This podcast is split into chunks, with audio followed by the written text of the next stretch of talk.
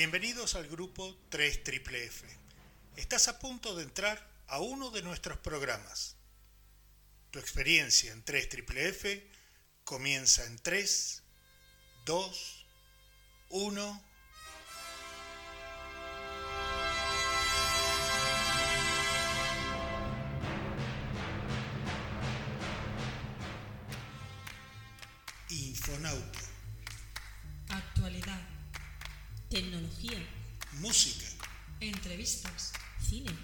Libros, Y mucho más.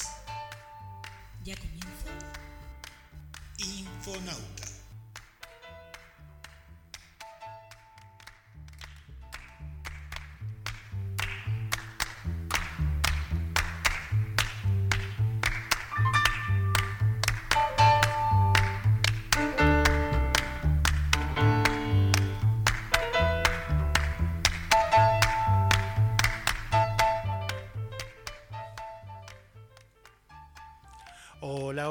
Buenas tardes, bienvenidos a otra edición de Infonauta, viernes 29 de noviembre del 2019, cuando son las... ¿Qué hora es? Las 4 y 6 minutos de la tarde. Hola Tirma, hola Azucena, ¿qué tal chicas? ¿Cómo les va? Pues muy bien, la verdad es que estupendamente, con un montón de noticias. Tenemos además de muchísimos países y... ¿Cómo en botica? con- Esta semana vamos a tocar va- varios, varios países latinoamericanos, Ujú. así que Así estamos ahí un poco en contexto de todo. Y yo vengo taconeando también, así. que- Estrenamos una, estrenamos una nueva sección, ¿no? Y la semana que viene otra. Que Sí. es la historia de... Ahí está, la historia de... Que la ya la de la, semana que viene, la de la semana que viene que tendréis que estar atentos para ver la próxima. Ahí está, ahí está. Ya lo habrán visto en los que nos sigan en Facebook, ya habrán visto de qué iban las notas, tanto Tirma, la de Tirma como la mía. Felicitaciones Tirma, tu, tu nota de Facebook ha sido un- una bomba atómica. ¿eh? Sí, sí, ha llegado, ha llegado un montón de gente. Sí, increíble. Un increíble. poco más y nos llama Facebook para felicitarnos. Sí. A ver si nos llama y hacemos negocios, por favor. Lástima que no paga, ¿no? Pero- Pero sí, sí ha sido bastante visitada la página. sí. Y también, gente de Facebook, también tenemos Instagram y estamos ahí dándole al asunto. Muy bien, muy bien. ¿Qué, qué novedades tenemos de la comunidad mundial? Pues eh, yo, de todas maneras, yo tengo pendiente eh, algo pa- para leer, por, precisamente por esta pregunta, porque... porque por No la hago más, ¿eh? pasando- Tú dime, yo no lo hago más. Por todo lo que está pasando en Latinoamérica Mm. eh, y la verdad es que muchas de las de la actualidad que traemos para comenzar el programa pues viene de ahí, ¿no? De, Mm. Han sido elecciones en Uruguay. Por 30.000 votos ha ganado El balotaje. Sí, la calle. Es La un- calle Pou. Sí, que es un abogado, es, que es un tipo conservador. Y hijo de un ex presidente de Uruguay. El- la calle fue un- uno de los, de los grandes presidentes de hace 15, 20 años de Uruguay. Sí. Claro, es que el partido que no ha ganado las elecciones llevaba 15 años eh, ganando elecciones Mm, y ha habido un, Se van a alternar y ahora entra la calle. La alternancia es muy buena. Sí, sí, es muy buena. La pluralidad, lo decíamos la semana pasada. La oposición, la pluralidad, eh, en fin, está bien. Luego eh, van a haber elecciones en Bolivia, se han convocado elecciones en Bolivia. Eh, también, bueno, pues a recordar lo que ha pasado también en Colombia, que han habido tres muertos. La última vez que yo Sí. lo leí, han habido tres muertos por las protestas. Sí. Que arrancaron el 21N, como ellos lo denominaban, ¿no? La- las protestas, sí, sí, sí. Sí. sí. O sea que, que, bueno, en fin, fíjate que son tres países y, y más lo que ha pasado en Chile, Sí, bueno, en Que Chile sigue pasando. Chile que sigue pasando. Que sigue exactamente, pasando. lo que pasó en Ecuador, Perú, o sea que llevamos eh, uno- unas seis semanas o así en la que en la que siempre nos levantamos con elecciones, protestas, desgraciadamente altercados. Sí. O sea que, que Sí. está, está mucha tensión y mucha, mucho movimiento. Yo tengo pendiente de leer dos artículos que vi de qué está pasando, que yo creo que no, no se circunscribe solo en Latinoamérica, yo creo que hay gente que empieza a hablar de que, de que el sistema mm, actual eh, democrático está como entrando en una especie de, de Crisis. crisis del sistema democrático, cada vez se fragmentan más los parlamentos y, y hace que los gobiernos sean muy débiles. También Sí. lo leía, eh, creo que en México también, que... que Bueno, y la misma España, que no también, logra, no logra eh, hacer no gobierno. logra hacer gobierno, ¿no? Gana, gana un partido y están, están a, los, a las patadas para Sí, ver cómo durante- consiguen. Durante Sí, cuatro sí. años estamos así Sí, también y yo creo que el sistema también falla. Sí, algo algo, hay que hacer al respecto. Algo sí. está pasando. No sé si es Colombia o México que también decían que ha habido, no, creo que es Colombia, que hay, hay como mucha debilidad, con lo cual ante estas protestas no, no tienen la suficiente fuerza para sentarse y hablar con los agentes sociales. Claro, claro. Entonces, bueno, tengo pendiente leer esto y la verdad es que vamos a ver qué pasa. Bueno, muy bien. Cuando lo tengas, ¿qué más, qué más tenemos? Bueno, nos hemos ido a Puerto Rico, porque Puerto Rico, hemos hablado un poco de Puerto Rico y vamos a nombrar dos festivales eh, que me han llamado mucho la atención por el nombre. Uno, que es un festival eh, que se llama Festival de la Montaña. Me ha encantado el cartel que pone tres razas, una nación. Me ha encantado. Está bueno, ¿eh? Está muy bien. ¿Y explican cuáles son las tres razas? Ah, ok. Perdón por preguntar. ¿Para qué preguntas? Bueno, según una vez nos dijo Azucena, no se puede hablar de razas, se tiene que hablar de etnias, ¿no? Porque la raza humana Está la raza humana, única y exclusiva, y luego los El demás son- bichaje. Son, etnias, Sí, Ok. Efectivamente. Dentro de la raza humana. efectivamente. sí. Entonces es este fin de semana, empieza el 29. Entonces eran gatos, perros y humanos. Pues puede las ser, tres o a lo razas. mejor- O a lo mejor no es humano. No lo sabemos, tendremos que investigar sobre ello y además si está el cartel lo colgaremos o en Facebook o en Instagram o en ambas. Exactamente. Muy bien. Y luego hay un festival de comida que se llama el Festival del Pastel, que también Mm. es este fin de semana. Eh, y me, me llamó la atención también, porque además el cartel estaba muy bien y, y hay como muchos actos y está muy dedicado pues a que la gente vaya y con las familias y la gente vaya un poco a disfrutar de la, de la comida y me parece interesante. Ok. O sea que esto está pasando se, en Puerto se Rico. sabe dónde exactamente el festival de comida es. El festival, eh, creo que se llama la población, es que no lo he apuntado bien, creo que se llama Orocovis. ¿Orocovis? ¿Orocovis No me mires a mí. Y el festival de Festival de la Montaña es Eh. en Aibonito, Puerto Rico. Ah, ok. Vale. Todo, todo en Puerto Rico. todo en Puerto Rico. Los dos festivales estos que no hemos hablado nunca, hemos hablado yo creo que de todo, del Salvador, de mm. Costa Rica, nos faltaba Puerto Rico. Entonces, bueno, Ahí está. ahí está con las tres razas. Que no importa que sea una de las estrellas de la Unión, también tiene su propia identidad como, Sí, como país, ¿no? Sí, por eso me parece interesante rescatar estos festivales. Y después hay una, hay una noticia súper sombría que traías de, de Argentina, ¿no? Sí. Es eh, muy buena la noticia, pero el contenido es de película de terror. Sí, di- dilo tú, dilo tú si quieres. Bueno, no, no sé mucho más, eh, yo te sigo. A ver, coméntalo que tienes los, los datos y, y- y no yo- tengo muchos datos porque porque sé que ha sido gente que cuando han sido unos curas argentinos, italianos. italianos, pero ¿qué ha pasado en Argentina? ¿no? Sí. Se, estaban trasladados allí Eh. y cuando se acumulaban los escándalos, entonces los cambiaban. El tema es que arrancaron en, arrancaron en Italia en- a finales de los 70 Empezaron a hacer sus troperías de pedofilia en Italia, ¿Eran italianos o argentinos? italianos. italianos. Y la curia, en vez de entregarlos, los trasladó a un a la ciudad de La Plata, que es la capital de la provincia de Buenos Aires, en Argentina. Años después, como todo depredador, empezaron a hacer de las suyas también en esta ciudad y la curia, en vez de entregarlos, los volvió a redestinar a un instituto para sordos en la provincia de Mendoza, que es la provincia muy conocida por tener una de las montañas más altas del mundo, que es la Concagua, y por ser uno de los más grandes fabricantes de vino en, en esa provincia. Pero bueno, lo pongo para detalle de los que nos escuchan desde fuera, de que no sepan qué pasa en la Argentina. Pegado a los Andes y muy pegadito a Chile, está esa provincia.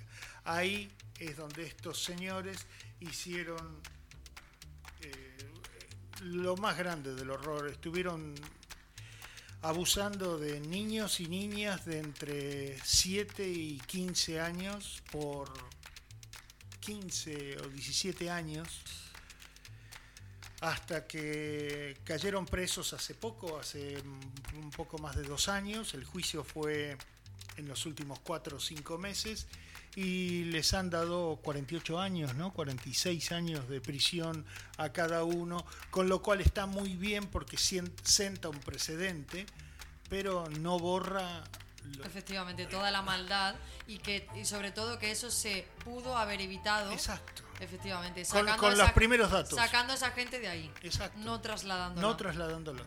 No, porque además eso ha pasado no solo en esta ocasión, sino en muchas otras ocasiones cuando ha habido algún escándalo sobre algún sacerdote en X lugar, Sí. eh, lo que hacen es trasladarlo lo más lejos de esa ciudad posible.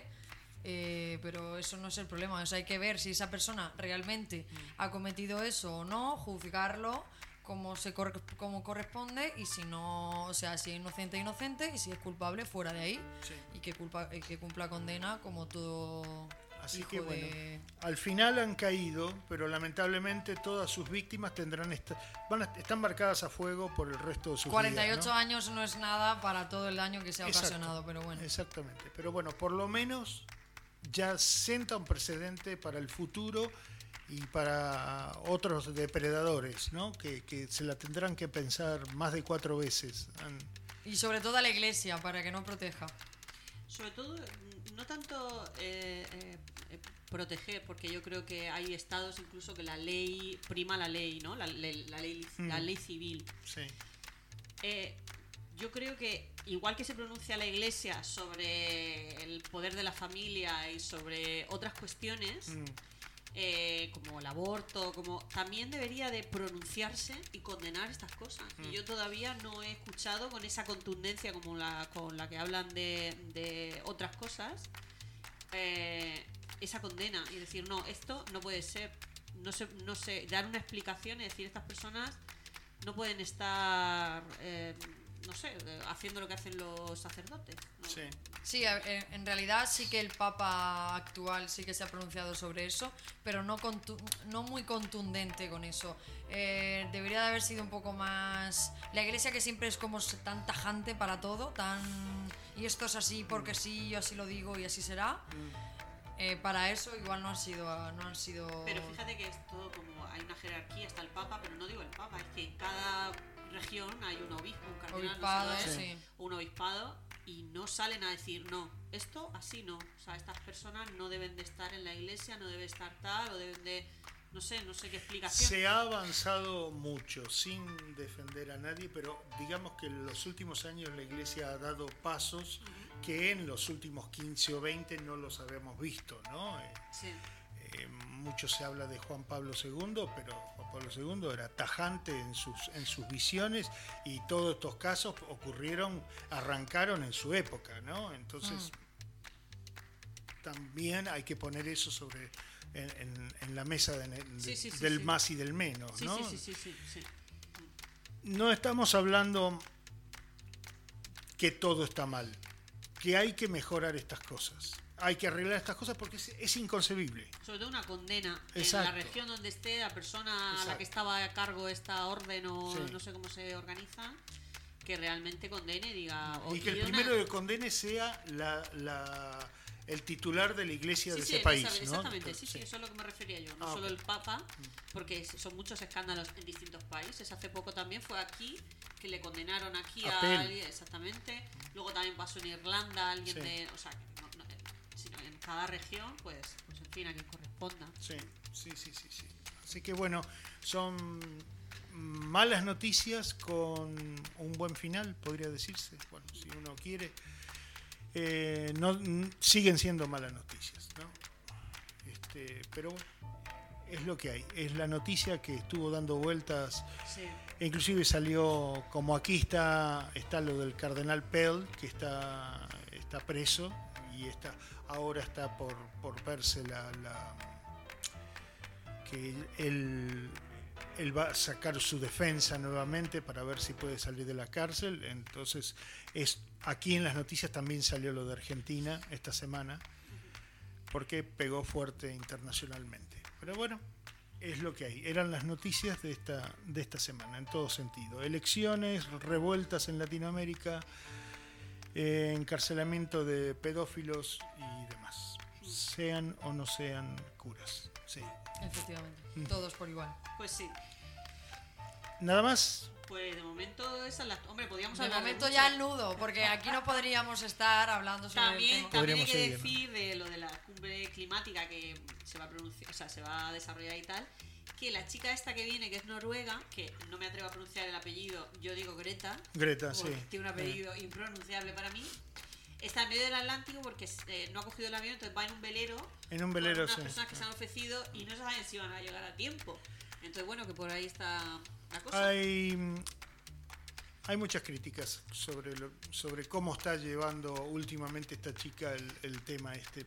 Muchos dicen que, que no está bien asesorada, que, esto de este viaje es un despropósito.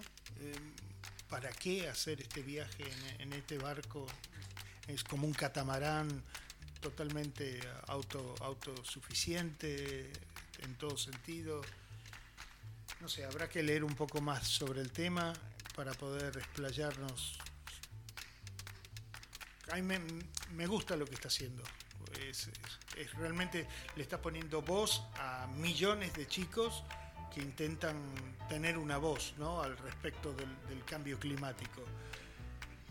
Yo es que creo que el problema de esta sociedad es que va a la búsqueda, a la búsqueda y captura de ídolos. Mm, sí. Y ense- enseguida se idealiza o se. Sí. Y realmente es una chica que tiene una voz diferente y que en su momento puso un mensaje Mm. Que dio la vuelta al mundo. sí, sí, pero de ahí a hacer un icono o ahí a. ¿Sabes? Como si. eh, eh, muy perjudicial Sí. para el movimiento que representa y para ella misma, porque realmente esas expectativas de que tiene que ser, pues a ver, no, se- no puede dar un fallo, no puede dar También creo, también creo que de eso se, se encargan los medios de comunicación. No es que ella quiera ser un Claro, por eso digo que es Ah, que no, ni no. es bueno para ni ella. mucho menos. no es bueno para o sea, ella. Carne picada, Sí, sí, como, sí, sí, sí, como Justin Bieber, como, como, como cualquier otro. Carne picada. Sí, sí, sí. que vamos a la búsqueda y captura de ídolos y luego se les destroza. Y, Sí. y en cierta manera queda embarrado el movimiento cuando es algo, es una voz que surgió de una persona que se iba en su ciudad natal con una pancarta y decía así no, así no, así no. Y esa es su fuerza.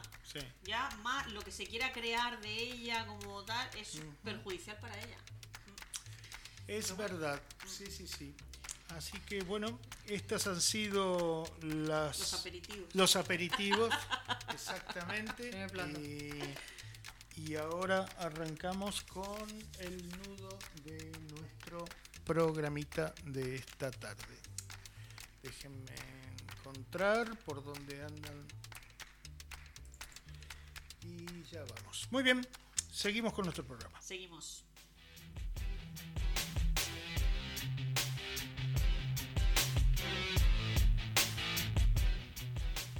Y recordar seguirnos en nuestras redes sociales. En Facebook, arroba Infonauta Digital. En Instagram, Infonauta Digital. En Twitter, arroba Infonauta en red. y en nuestra página web www.co. ¡Os esperamos!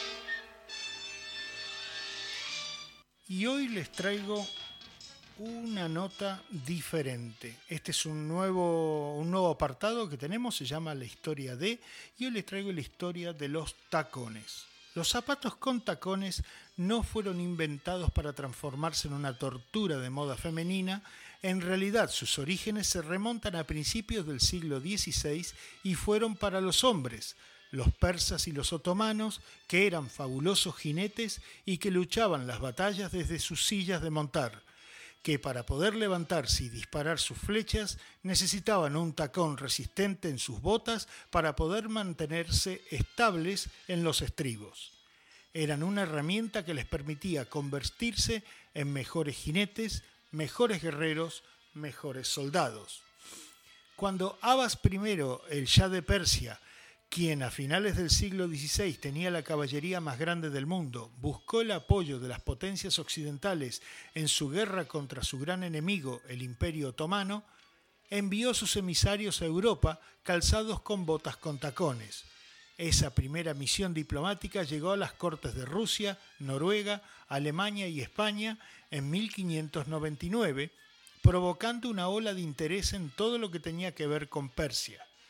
Los zapatos al estilo persa fueron adoptados por aristócratas entusiasmados con la idea de que le daba la apariencia viril una masculinidad que de repente solo se podía alcanzar con ese símbolo de poder, el tacón. Otro gran adepto de los tacones fue Luis XIV de Francia, el rey Sol, que tan solo medía un metro sesenta y tres y con los zapatos con tacones llegó a elevarse 10 centímetros. Los usaba con las suelas y tacones pintados de rojo, que era un síntoma de riqueza, ya que teñir el calzado en aquella época era muy costoso. La enorme influencia de Luis XIV en Europa occidental se evidenció en la coronación del rey Carlos II de Inglaterra en 1661, en el que aparece calzando zapatos con enormes tacones rojos estilo francés, pese a que él medía un metro ochenta y cinco sin ellos. Pese a que los hombres europeos fueron los primeros en enamorarse de los tacones debido a su conexión con Persia y a la masculinidad que eso generaba en esa época, la moda entre las mujeres era adoptar elementos del vestuario de los hombres. En la década de 1630 las mujeres llevaban el pelo corto, usaban hombreras, fumaban pipa y se ponían sombreros con diseños muy masculinos. Así que, para masculinizar su apariencia, adoptaron también los zapatos de tacón. Pero casi un siglo más tarde, las cosas cambiaron y los tacones altos fuera de los campos de batalla o al menos de los estribos de un caballo estaban lejos de ser prácticos, así que eran vistos como absurdos y por ende afeminados. Y para 1740 los hombres ya no se podían zapatos con tacón, y 50 años más tarde, después de la Revolución Francesa, las mujeres también dejaron de usarlos. La invención de la fotografía revolucionó la pornografía pasó de existir solo en forma escrita o en dibujos animados crudos a convertirse en imágenes reales de personas reales. La fotografía comenzó además a cambiar la manera en que la mujer se veía a sí misma. Las fotos solían mostrar modelos desnudas posando en posiciones que recordaban a los desnudos clásicos, pero calzando tacones altos de la edad moderna. De ahí que los tacones altos a veces se vean como accesorios eróticos para las mujeres. Está comprobado médicamente que usar tacones aumenta el riesgo de afecciones esqueléticas musculares y dolor. El tiempo promedio que la gente aguanta los tacones es una hora 6 minutos y 48 segundos, aunque aproximadamente un 20% de las personas dice que solo puede estar parados 10 minutos con zapatos de tacón. Dale una chica los zapatos apropiados y conquistará el mundo, declaró la icónica actriz Marilyn Monroe. Aunque siguen siendo considerados elegantes, muchas lo han abandonado casi por completo. En el Reino Unido, por ejemplo, hoy en día se venden más zapatillas deportivas que tacones. A ver, las representantes de la rama femenina, ¿qué opinan al respecto? Da la casualidad que precisamente anoche salí eh, con mis amigas y llevaba unos tacones y tengo un dolor de pies porque la verdad es que es lo más absurdo, lo más doloroso y cuando yo digo que de media se le llevan una hora, yo creo que eso no es así, o sea, eh, mínimo seis horas, siete horas. Yo mira que te juro que cuando llegué, digo, no hay mejor sensación en este mundo cuando sales con tacones y llegas a casa, te los quitas y pisas el suelo. Esa sensación es lo mejor del mundo. Todas las chicas que me escuchen lo sabrán y lo reconocerán, Tilma, que sí.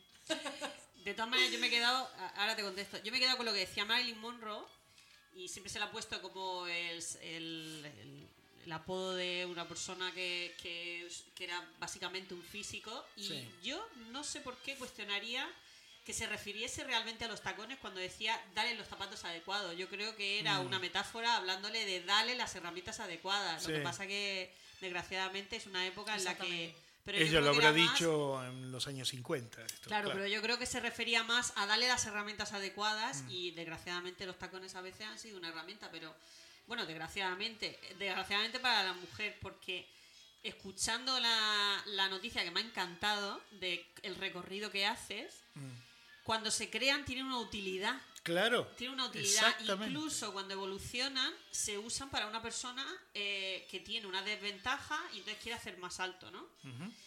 Luego empiezan a utilizarse y la utilidad es estética. Y entonces es cuando se liga la mujer. Y No, eso no, no. digo, curioso. Se liga, o sea, me he quedado con una frase que ha dicho que ha sido eh, que al principio, al principio lo llevaban los hombres como algo, como tú bien has dicho, útil para, para Para el campo de batalla y todo esto, pero luego al parecer perdió utiliza- utilidad y entonces se veía como, hay una frase que has dicho que decía, por- co- con, lo cual este complemento se veía absurdo, con lo cual Afeminado. femenino, afeminado. O sea, y ya adopta eso no por la estética, sino por el hecho de ser no útil. Claro. No inútil, no quiero decir, no útil, Mm. pues afeminado, ¿sabes? O sea, es siempre el hecho de mm, Sí, sí.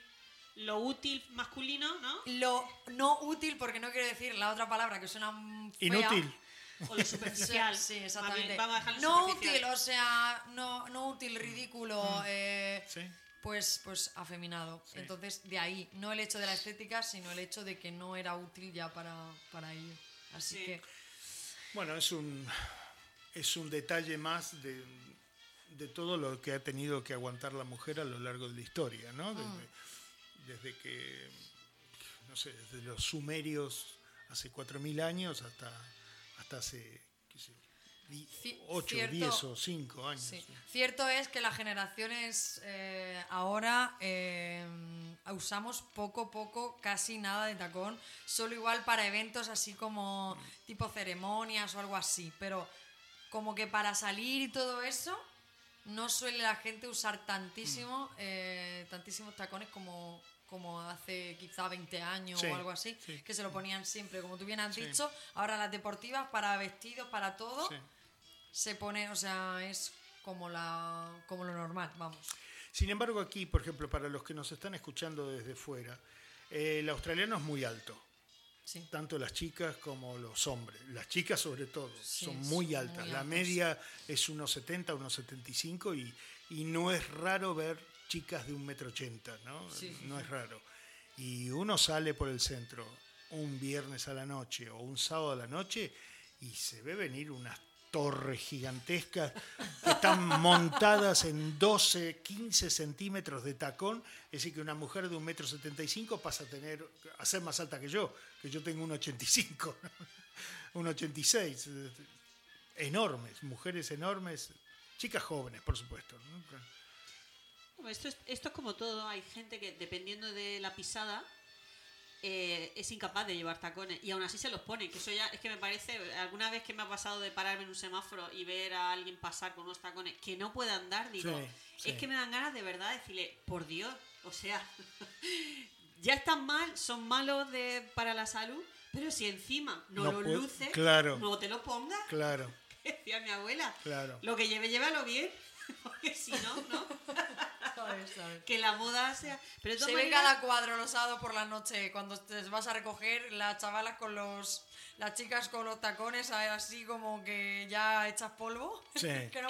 O que los llevan en la mano, o ¿no? algo así Claro, anda caminando descalza o algo así Claro. En general ella se refería a, a hombres y mujeres que a- no toda la moda a ti te viene bien, sino ya uno luego la tiene- lo tiene que adaptar. Algo se puede poner muy de moda, a ti te puede quedar muy bien. Eh, un gorro, eh, por ejemplo, los chicos, hay chicos que se ponen gorro y tal, y hay gente que dice tú, no te lo pongas, Sí. no te lo pongas, Sí, no te sí, lo pongas. ¿no? Como todo, ¿eh? Es como todo. Como claro, que todo. luego Hay modas para altos y hay modas que son para gente baja. Si el, si el que es bajo se pone algo que no te va a quedar bien porque es para gente alta, no, es ridículo, ¿no? Es como vestir un corcho de, de- de- de- de vino. Sí. Eh, siempre, siempre va a haber, este, no, no todo es para todos. No, no, claro. Y además hay una tendencia que no sé si la veis vosotros, a lo mejor es una cosa mía, pero yo creo que prima ahora en la moda la comodidad. O sea, Mm. Yo Sí. creo que cada vez se hacen tejidos que no se tengan que, que planchar, que, que sean tejidos que sean cómodos, Que respiren. que transpiren.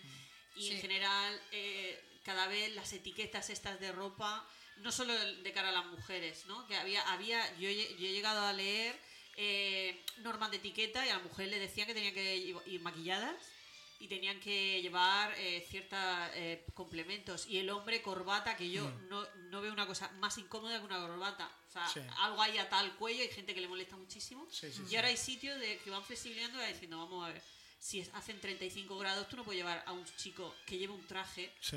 con el calor que tiene, con una corbata, con no sé, no sé cuánto. Entonces yo creo que va primando la comodidad y eso me gusta. Sí, sí. Yo opino exactamente igual, ya te digo, que no creo que esto de llevar deportivas y todo esto eh, sea algo, sea algo, obviamente es algo de moda, pero es más bien cómodo. O sea, la gente ya incluso ni camisas ni cosas así, en plan que, va, es como, pues voy Sí, a ir cómoda. camiseta debajo de la chaqueta. Sí, voy a ir cómoda y punto, con lo que más cómoda vaya y que sea un poco mono, pero tampoco... Los que marcaron esa tendencia fueron las empresas como Apple, Google, Google. eh, ellos fueron los que Es verdad. marcaron Es posible, sí, sí, que, se, que la sea gente como- lo más lo más a su a su aire y, y- y- y hacer lo que sabe hacer, que es producir, ¿no? Efectivamente. Sí, sí. bueno, niñas, musiquita, ¿no? Nos toca. Sí. Nos vamos a ir al Salvador, al 2009, con eh, el grupo que se llama Los Red, con dos Ds, y una canción que está muy chula, muy chévere, como dirían los venezolanos, que se llama Bolo y Solo. Chévere. Muy bien. Chévere, chévere. Chévere. Nos vamos con, con ellos entonces. Vamos al Salvador.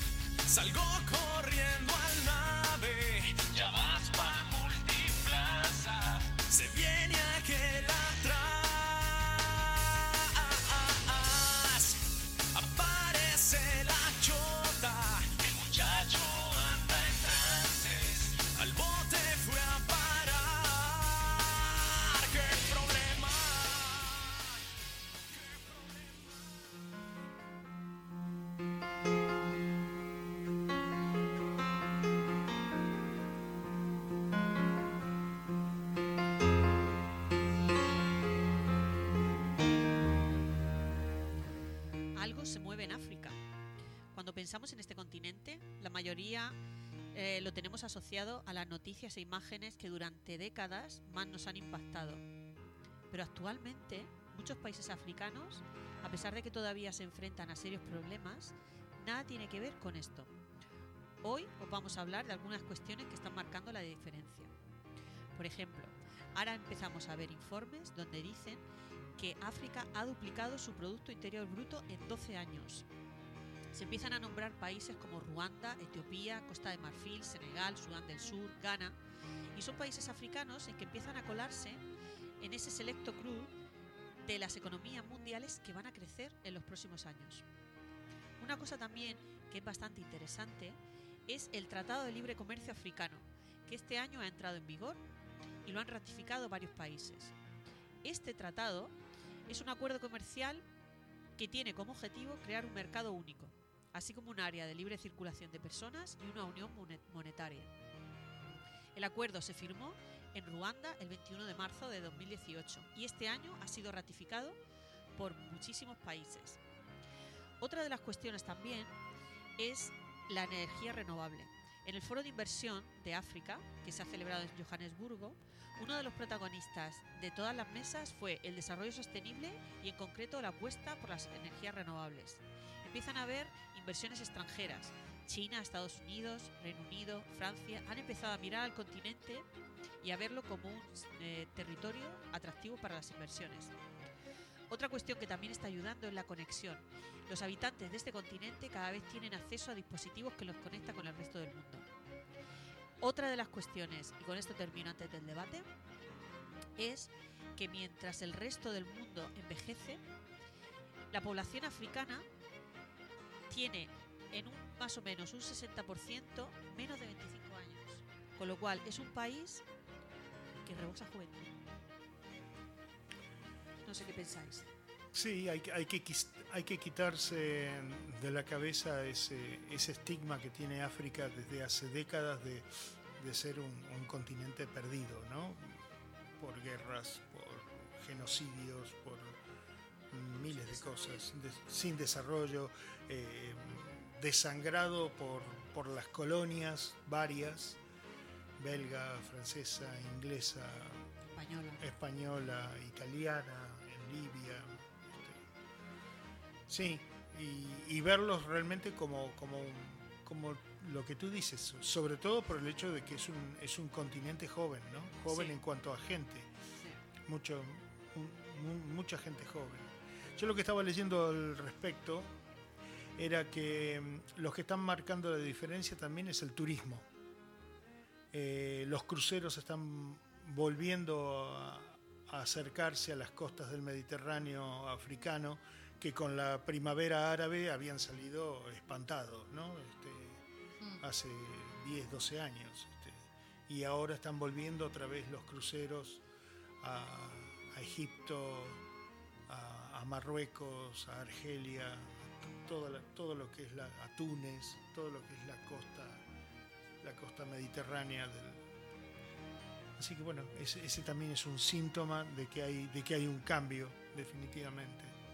A mí me parece que África siempre ha sido un país muy rico en cuanto a, po- en cuanto a población y en cuanto a recursos. O sea, recursos, lo que o sea, quieras, recursos de todo tipo. Lo único que ha pasado es que eh, otros países eh, se han aprovechado de la situación, exprimir eh, al máximo la zona, los yacimientos, todo, los minerales, todo.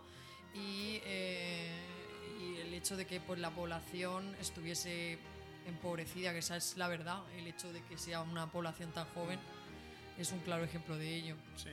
Yo he tenido la posibilidad, bueno, de hecho mi universidad eh, organizaba como una especie de voluntariado durante dos meses en Ghana, en Ghana y en, eh, otro, en otro país que no recuerdo ahora mismo.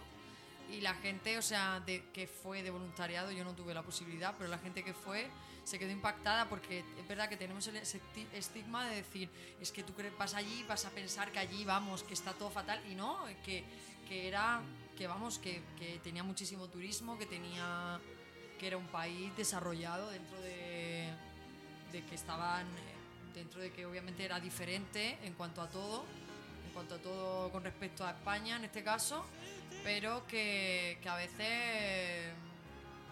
eh, yo para mí que es un país muy desconocido, o sea, que es un continente muy desconocido. Mm, sí, sí. Sí, sí. Sobre todo la parte central, ¿no? La África central, porque Sudáfrica tiene mucha, mucho atractivo. Y el norte de África también, con sus más y sus menos. Egipto es mm, con todo lo, lo arqueológico. Y Marruecos tiene mucha fuerza también. Sí, bueno, por eso, sobre todo en Europa yo creo que lo que es más conocido, así lo más turístico es Marruecos. Yo sí que tuve la posibilidad de estar allí y la verdad Yo que, también. Sí, yo también. que las grandes ciudades nada tienen que envidiar a, a otras ciudades europeas en cuanto a turismo, recursos y todo ese tipo de cosas. Es verdad que la población, obviamente, está más empobrecida, está claro. Pero que poquito a poco yo pienso que, que ha mejorado con los años. Sí. A mí lo que me parece interesante es lo del tratado este de... Porque han visto, claro, es mucho más fácil eh, controlar y expoliar a un país cuando hay un dictador, porque es mucho más fácil de manejar y de sobornar, ¿no? Entonces han visto que una de las formas de parar esto es con democracia, es decir, no es lo mismo controlar un país cuando tienes un parlamento, tienes una oposición, tienes distintos grupos. Solo Entonces, tienes claro, que pelear puedes- contra una persona. te- tú puedes comprar un grupo político, pero no puedes comprarlos a todos, ¿no? Claro. Porque son la oposición y tal. Bueno, es más difícil. Entonces, lo que han visto es que una de las maneras de empezar a democratizar los, los eh, estados es uniéndose, porque entre ellos actúan de, vigías. Entonces, este tratado sí que es verdad que hay algunos que tienen sus reticencias, creo que era Nigeria, porque el peligro de todo esto es desindu- desindustrializar algunos territorios, ¿no? Porque tienen como que compensarse.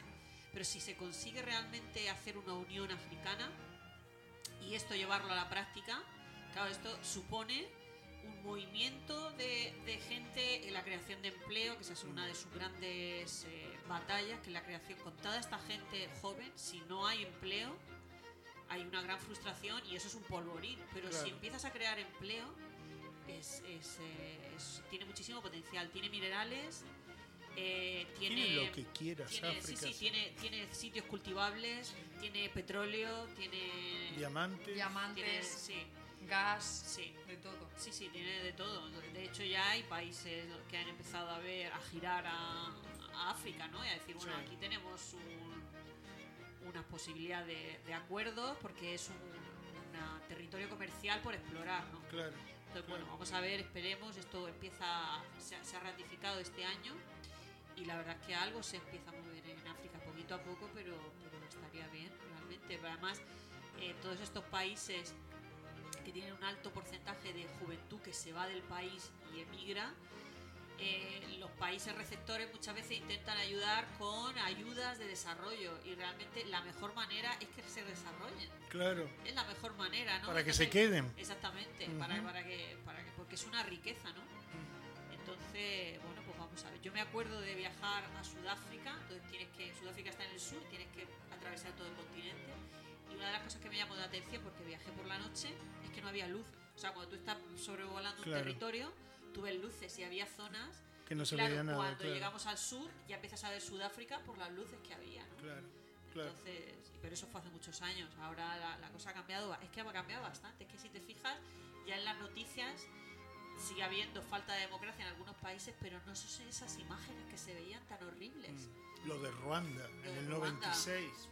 Los, ¿Cómo se llama esto? La matanza esta que hubo de los eh, de las tribus que una llegó al poder y quiso matar a la otra. ¿Cómo se llama la Las? Tutsis Sí. y, y los Hutus. Bueno, eso fue lo de Ruanda. Eso fue lo de Ruanda, ¿no? Pues fue horrible, lo de Etiopía, lo de Sí. Eritrea. Entonces todos estos países poquito a poco empiezan a, a querer decir, así no podemos seguir. Seguro, seguro. O sea que bueno, Muy bien. Esperemos una noticia con esperanza, de buena onda. sí. Eh, ¿Qué musiquita nos toca? Pues ahora toca un grupo de Guatemala del año 2016. El grupo se llama Freak, F-R-A-A-E-K. Y la canción Riptide. Y es en inglés. Sí, ¿Eh? ac- aclaro porque la cantan en inglés, así que Pues parecía sueco, noruego, Sí. así, Sí, está un poco, un poco raro, pero bien. nos vamos con Riptide. Vamos. Vámonos a Guatemala.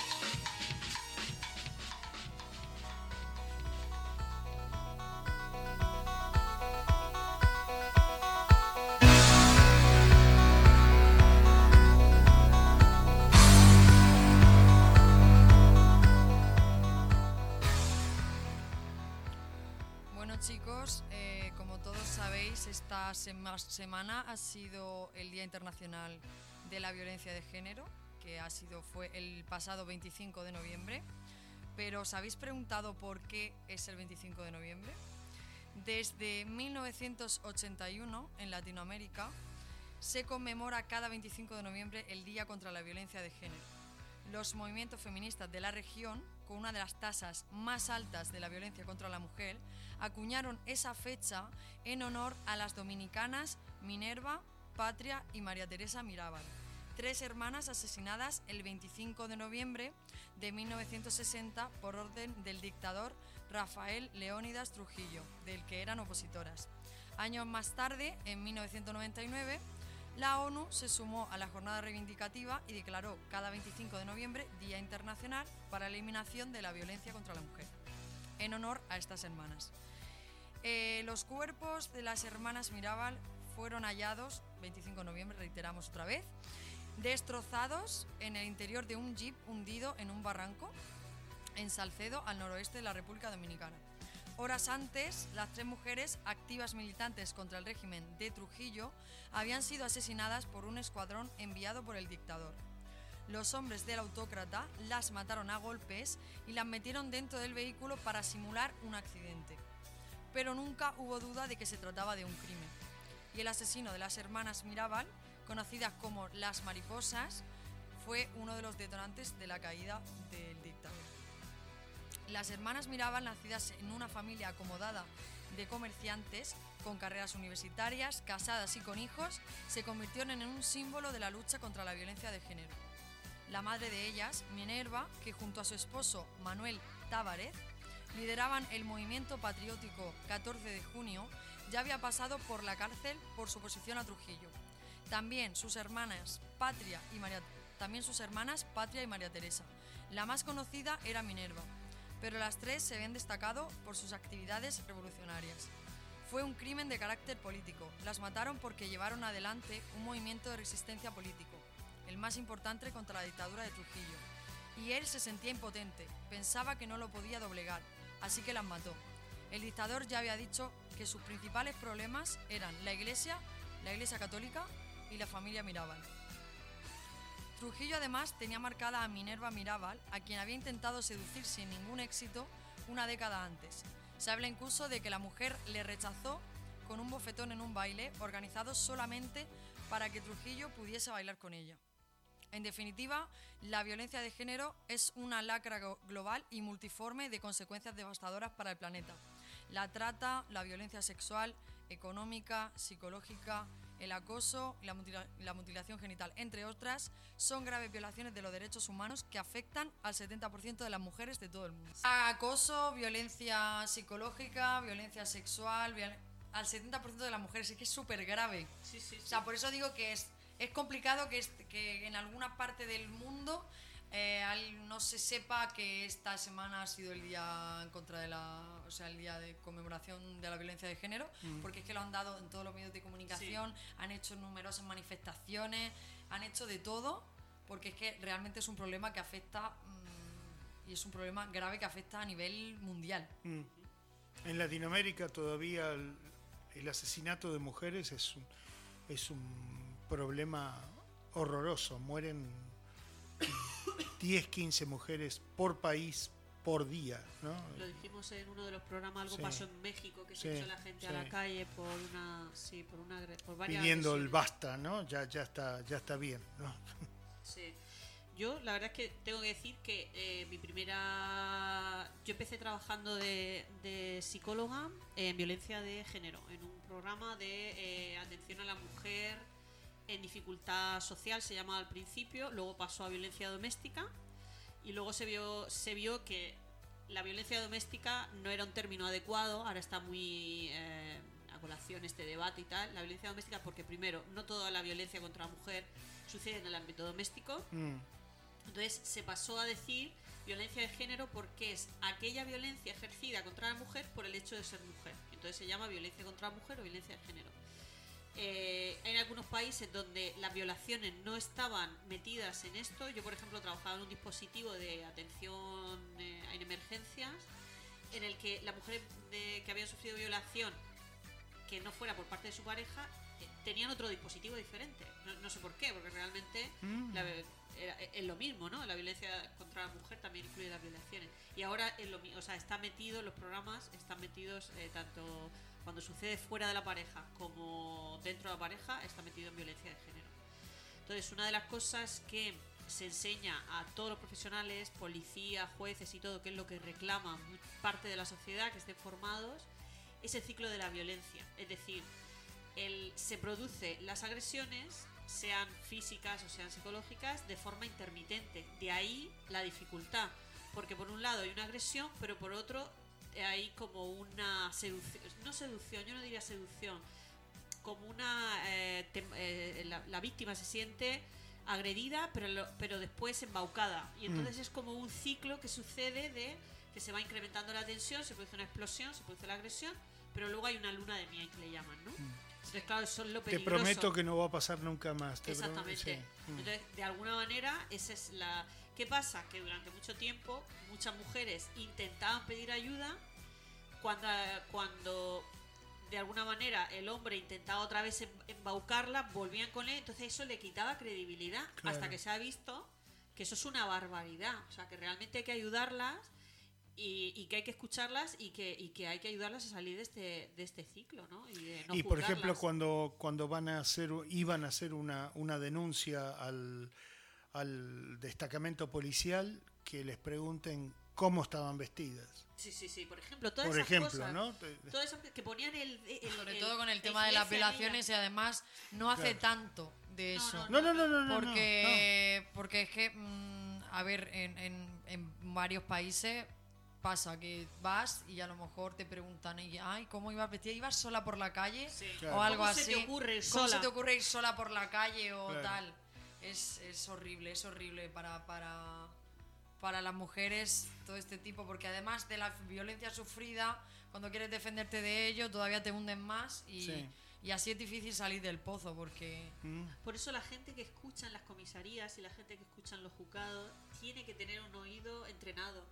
Una capacitación. Sí, sí, Claro. tiene que tener un oído entrenado, alguien que, que, que se haya formado y que sepa realmente lo que, lo que está escuchando, que no haga ese tipo de preguntas Mm. de ¿y, qué- y- y con quién ibas por la calle? ¿Ibas sola por la calle? O sea, es que hay muchas maneras de preguntar. Claro. De hecho, para los medios de comunicación, también para la gente que Sí. redacta las noticias sobre esto, sobre este tema, también hay numerosa formación. De hecho, en la universidad yo misma, que, que sí que, que estudié, peri- o sea, que, que estudié periodismo, en mi universidad sí se daban asignaturas sobre esto. Y luego se dan máster y, y todo, toda la gente que redacte noticias o trabaje en radio, trabaje ne- tiene que tiene que saber cómo tiene que informar sobre eso porque Claro. no es fácil es decir no no es llegar y soltarlo y de- depende de tus prejuicios decir ah pues sí pues no no porque es que tú piensas que mucha gente te está escuchando y también el tratamiento de, del- de muchas veces han sido muchos medios de comunicación criticados por cómo han formado la noticia, cómo lo han escrito. Parecía que la mujer fuese culpable de ello, Sí, parece que sí, lo fuese sí, buscando. sí, es verdad. Entonces, yo creo que no solo, obviamente, los jueces. contradicciones a Sí, sí, los jueces, psicólogos, obviamente, eh, policías, todo, pero todo el mundo, yo creo, debería de ser incluso, si me apuras, hasta una asignatura en el colegio eh, para saber identificar estas pequeñas cosas en adolescentes, que yo sí recuerdo que en alguna charla me dieron a mí en el instituto. Yo he dado charlas. mm. Y, y creo que es súper importante porque cuando, la, o sea, cuando las niñas empiezan con los primeros novios, que 13, 14, 15 años, y eh, el chico ejerce violencia sobre ellas, tampoco hay que saber qué deben permitir y qué no, qué es lo normal y qué no. Eso es súper importante. Entonces creo que se Yo creo que está cambiando, está cambiando a pasos agigantados, ¿no? El, el Me Too este, trajo una, fue un Sí, tsunami sí, mundial, global, Total, ¿eh? Y bueno, si aunque todavía falte mucho, este, pero igual creo que, que día a día eh, se nota la diferencia. Y eh, ya no se puede decir, o por lo menos los hombres ya no podemos decir las cosas que se decían hace 15, 20 años, que nadie te decía nada. ¿Qué- qué- ¿Cuál sabías que era el límite de lo que estaba bien y lo que estaba mal? ¿no? Mm. Sí, además cosas siempre que- había un límite, no obviamente, pero, Sí. pero, pero, Sí, sí, sí. pero había una Sí, yo, recuerdo, de- yo recuerdo a lo mejor, eh, no sé, haber visto ahora actualmente algún vídeo que han que ha salido de, yo qué sé, de los O años, anuncios. de los años 90, Eh. eh, de tipo de este, este cómico que utilizaba el teléfono, ¿cómo se llamaba? Manuel. Gila. Manuel Gila, Gila. claro. Cosas, cosas que, que de chistes y cosas así Sí. de violencia a la mujer. Como, y pues, ta- pues tú le pegas a la mujer y claro, ¿qué le vas a hacer? Pues le pegas. Y era como que yo flipaba tanto. Claro, claro. Era como que, pero ¿cómo puede ser, Dios mío? ¿Cómo puede ser? Y, Y no los es que lo dijese- de detergentes. Y no es que lo tipo de cosas. dijese porque era una mala persona, Gila, sino porque era, era el chiste.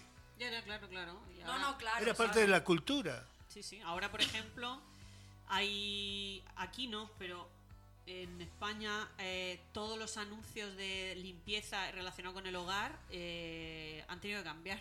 Porque de las protestas, yo me acuerdo cerca de donde vivo, bajaba una cuesta, había un cartel que era de una empresa de limpieza y había una chica en el anuncio, en la pancarta era bastante grande, con un eh, pulverizador y un plumero, ¿no? Para quitar el polvo. Mm. Y tuvo Que tuvo que que al día siguiente Claro. aparecía detrás, o sea, aparecía la chica y al lado aparecía un chico con un pulverizador y un plumero también, como diciendo, ojo, Hay para todos. ¿eh? exactamente, que aquí tenemos hombre y mujer limpiando, ¿no? Porque yo creo que la gente está muy sensibilizada. con Sí, eso. sí, sí. No, no.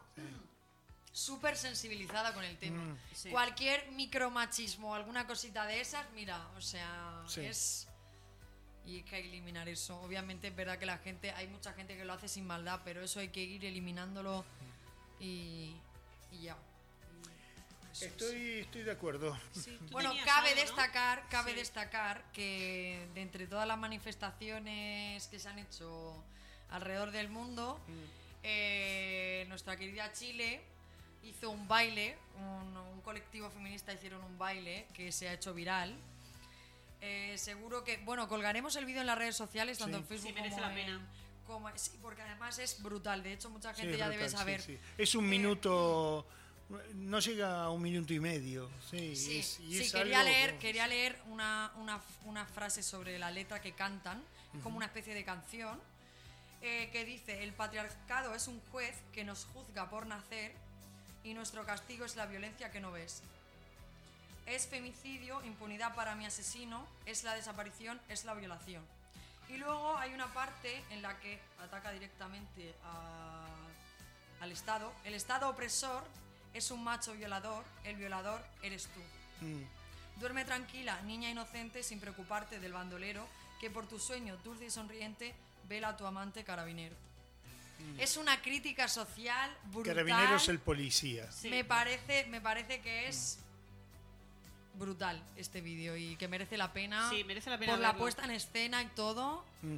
No, de- el- el- Es, es increíble, es La- una de performance. la puesta en escena es que una tiene performance es, wow, sí, brutal. es o brutal. sea, Además, a mí me llama la atención que hay una parte del vídeo, está en la calle, como un grupo de chicas, van totalmente sincronizadas. con los ojos Sí. tapados. con los ojos tapados y entonces hay un momento en que dicen eh, la culpa no era mía ni dónde estaba ni cómo vestía y empieza todo el público a aplaudir como Mm. diciendo Sí, es brutal. es brutal, ¿no? Sí, sí, Eh, sí, eh, no. merece la pena verlo Está, está muy bueno. Sí, lo vamos a subir para que todos lo puedan ver. Sí, sí. sí sí Continuamos con nuestro programita.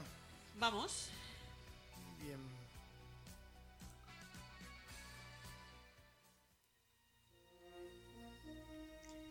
Espacio, la última frontera. Estos son los viajes de la nave Infonauta, en una misión continua, explorando extraños nuevos mundos, buscando nueva vida y civilizaciones, yendo donde nadie ha llegado antes cada semana.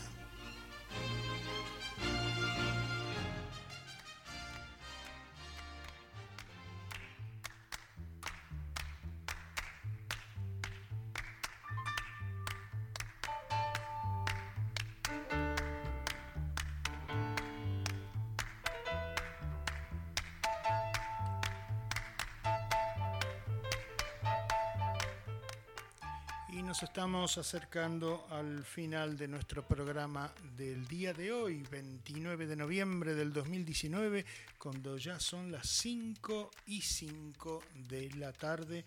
en esta parte del planeta, es decir, Melbourne, Australia. Chicas, nos estamos yendo. Pues sí, ha sido, la verdad, hemos tenido de todo. Hemos tenido historia, actualidad, hemos traído también eh, mm, buena onda, Como- pero hablando de geopolítica. Sí, sí, sí. sí. festivales, vamos a colgar el vídeo de, de nuestras eh, Hermanas chilenas. hermanas chilenas, Y música el- chulísima.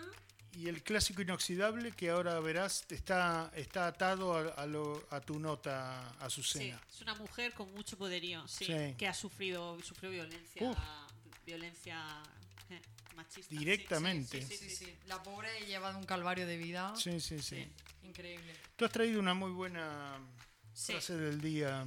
Sí, la vamos a leer eh, porque es de un... eh, nos vamos a ir a Honduras, a una población que se llama Lloro, y vamos a hablar de un poeta que se llama Roberto Sosa. Eh, este poeta, eh, su, su poesía está caracterizada por ser una poesía que se llama social, eh, poesía social. Y la verdad es que leyendo sus poemas uno se da cuenta de que tienen muchísima, muchísima trascendencia. La verdad es que merece la pena eh, leerlo. El libro, eh, el poema que vamos a leer pertenece a un libro que se llama Un Mundo para Todos. Eh, creo, espérate, Un Mundo para Todos, que me apunté el nombre del, libro, pero bueno, vamos a decir, seguro, seguro, el poema se llama Malditos bailarines sin cabeza. Y dice así, aquellos de nosotros que siendo hijos y nietos de honestísimos hombres de campo, cien veces negaron sus orígenes antes y después del canto de los gallos. Y se refería a aquellas personas que muchas veces olvidan sus, sus orígenes y, y, en fin, se meten en, en- historias y, en, eh, y son lo que no... pretenden ser lo que no son y se olvidan de sus, de sus orígenes. De ¿no? sus raíces. De sus Claro, raíces, sí. claro. No hay No, que está muy bueno. las Sí, raíces. y lo dice de, de una manera muy... Está muy bien. Lo dice Sí. de una manera muy bien. eh. Sí, cierto, está muy bien. Bueno, y nuestro clásico inoxidable de hoy le toca el turno a Tina Turner. Esta mujer ten- arrancó en el gospel, como muchos otros del soul y, y del blues. Arrancan en el gospel de las, de las iglesias de Estados Unidos, en los coros, y de ahí pasó a cantar a principios de los 60 se casó muy jovencita con Ike Turner y formaron el grupo Ike Antina. Y este hombre la molía a golpes, literalmente, hasta que logra divorciarse de, él. Eh, para esto ya era finales de los años 70 y se reinventa a sí misma. Y arranca con un primer disco solista como Tina Turner, utilizando el apellido de casamiento como, como gancho, porque el, el dúo que tenía con su ex marido era muy conocido, era muy fuerte, y empieza otra vez a cantar nuevamente y ahí es donde ella despega.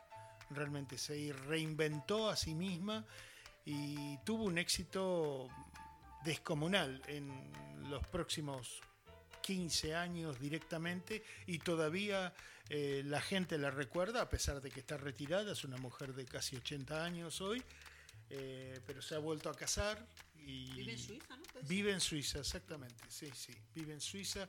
Lamentablemente falleció uno de sus hijos hace poco tiempo, pero bueno, el tema que les traemos eh, hoy es We Don't Need Another Hero, que es el tema, el tema principal de, de la Mad Max número 3, que fue la última que hizo Mel Gibson, en la cual este, Tina Turner es protagonista Sí. también junto con Mel Gibson de la, de la película, que es de 1985, y es un tema con muchísima fuerza. Co- Como ella. Como ella, exactamente. yo tengo familiares que la han visto en concierto. Yo la he visto en concierto. Y tiene una energía esa Ah. mujer que de verdad. Era una maravilla. ella, sí, sí, decían, es de lo mejor que he visto yo en Sí, escenarios. y solita, ¿no? Porque no tenía, a no ser que viniese algún invitado, pero si no, estaba ella con sí, el micrófono y la orquesta por detrás. Sí, decía que era una maravilla. Muchísima fuerte. Bueno, chicas, despedida, nos vamos.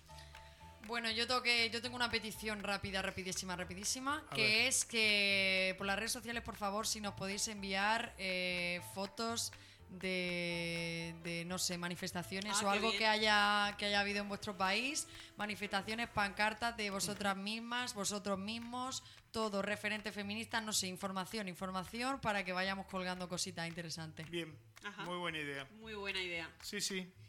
Fenómeno. Será hasta la semana que viene. Espero que lo hayan disfrutado como nosotros al hacerlo. Chicos, chicas, Hasta la semana que viene. Bye. chao, chao.